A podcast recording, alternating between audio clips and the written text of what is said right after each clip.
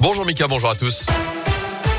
Et elle a une ce mardi, si la SS était finalement rachetée par un milliardaire, la question revient avec insistance depuis quelques heures. Souvenez-vous, il y a une semaine, jour pour jour, les actionnaires de la S Saint-Etienne refusaient toutes les offres de reprise du club. C'est aussi à ce moment-là que d'autres pistes sont apparues, notamment celle d'un mystérieux milliardaire. Écran de fumée ou vrai nouvel intérêt La question était posée. Il se trouve qu'aujourd'hui, la piste est plus que jamais d'actualité. Après les approches américaines et cambodgiennes, la SS pourrait donc passer sous pavillon russe, Anthony Perel. Oui, Gaëtan, et l'homme qui s'intéresse de près au club du Forêt se nomme Sergei Lomakin. Il pourrait racheter le club via sa société TSI, Total Sports Investment. Une chose est certaine, la piste est crédible puisque Michel Salgado, l'ancienne gloire du Real Madrid aujourd'hui conseiller de TSI, était à Geoffroy Guichard contre le PSG. Et cette présence n'a pas été cachée puisque l'ancien madrilène s'est arrêté en zone mixte pour répondre assez bruyamment en espagnol à quelques questions.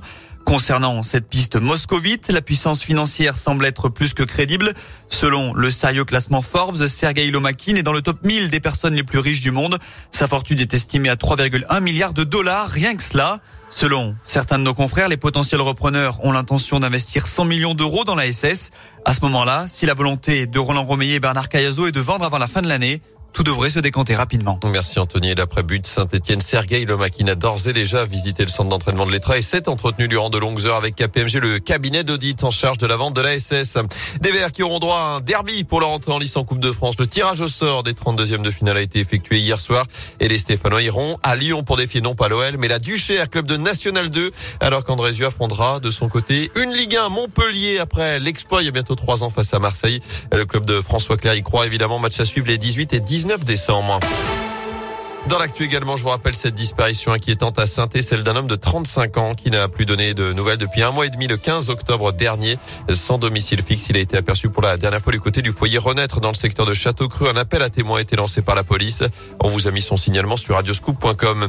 Ils avaient crié à la Wagbar en plein centre commercial. Deux hommes étaient jugés hier à saint pour violence en réunion avec préméditation en cause des faits qui remontent au 7 juin 2020 dans la galerie marchande du Géant Montieux. Ce jour-là, dimanche matin, les deux individus de 38 et 52 avait provoqué un mouvement de panique et d'évacuation des lieux.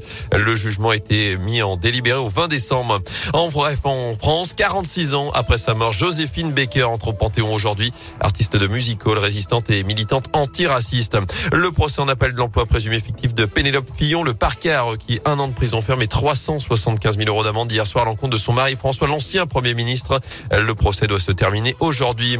Une enquête ouverte contre Pierre Ménez, l'ex-chroniqueur vedette de Canal+, est soupçonné d'avoir agressé sexuellement une lors du match PSG Nantes. Il nie les faits. Et puis jour J pour Éric Zemmour, le polémiste d'extrême droite de 63 ans, condamné en 2011 pour provocation à la discrimination raciale, va annoncer sa candidature à l'élection présidentielle ce midi. Dans une vidéo, il sera ensuite l'invité du JT de 20h de TF1.